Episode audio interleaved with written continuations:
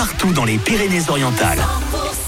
Il est 18h, vous êtes sur 100% avec des tubes qui arrivent. hein. Jean-Jacques Goldman, il y a aussi Max Sense dans quelques minutes. Et puis je vous ai préparé une petite recette. Si je vous dis cannelloni, épinards et ricotta, eh ben, vous allez voir que c'est très très bon et c'est très simple à faire. Eh ben, je vous en parle à 18h10. les tubes, les tubes et l'info. 100%. Et en attendant, c'est l'actu avec Thomas Naudy. Bonsoir Thomas.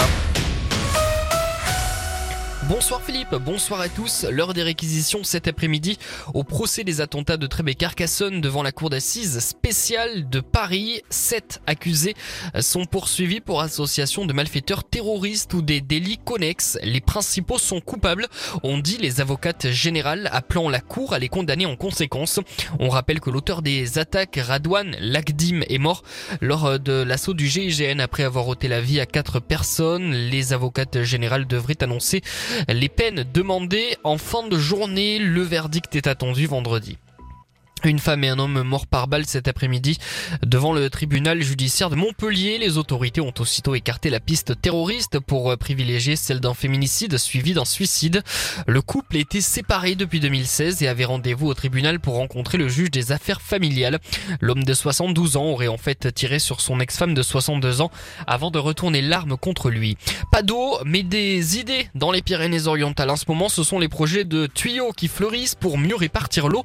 C'est notamment cas pour euh, Nicolas Garcia, le maire euh, d'Elne, qui veut depuis plusieurs années qu'un tuyau achemine de l'eau depuis le barrage de Vinça sur la tête, alimenté par la fonte des neiges, jusqu'à celui de Villeneuve de la Rao, dont le niveau a beaucoup baissé ces dernières années. Un projet qui pourrait coûter 80 millions d'euros. Il faut donc des idées, mais aussi pas mal d'argent. À l'aéroport de Perpignan, la ligne Perpignan-Oran-Algérie, Oran en Algérie, pardon, reprend le 9 avril. C'est une des lignes les plus prisées de l'aéroport. La liaison se fera uniquement le mardi du 9 au euh, 30 avril. À partir du jeudi euh, 16 mai, des vols seront prévus chaque jeudi jusqu'au 17 octobre. Un second vol hebdomadaire sera planifié chaque mardi pendant les vacances d'été, euh, soit du 2 au 3 septembre prochain. Le journal continue sur 100%. Tout de suite, euh, on au reste de l'actualité. Et Thomas, les dirigeants des deux syndicats agricoles majoritaires, la FNSEA et les jeunes agriculteurs, attendent des décisions claires. Emmanuel Macron les reçoit aujourd'hui à l'Elysée à 4 jours de l'ouverture du Salon de l'agriculture à Paris et un mois après le début d'une longue vague de manifestations. La tour Eiffel de nouveau fermée pour la deuxième journée consécutive en raison d'une grève lancée par les deux syndicats représentatifs du personnel qui dénoncent la gestion du site. La mairie de Paris, principal actionnaire de la société d'exploitation, refuse de négocier pour le moment selon la CGT.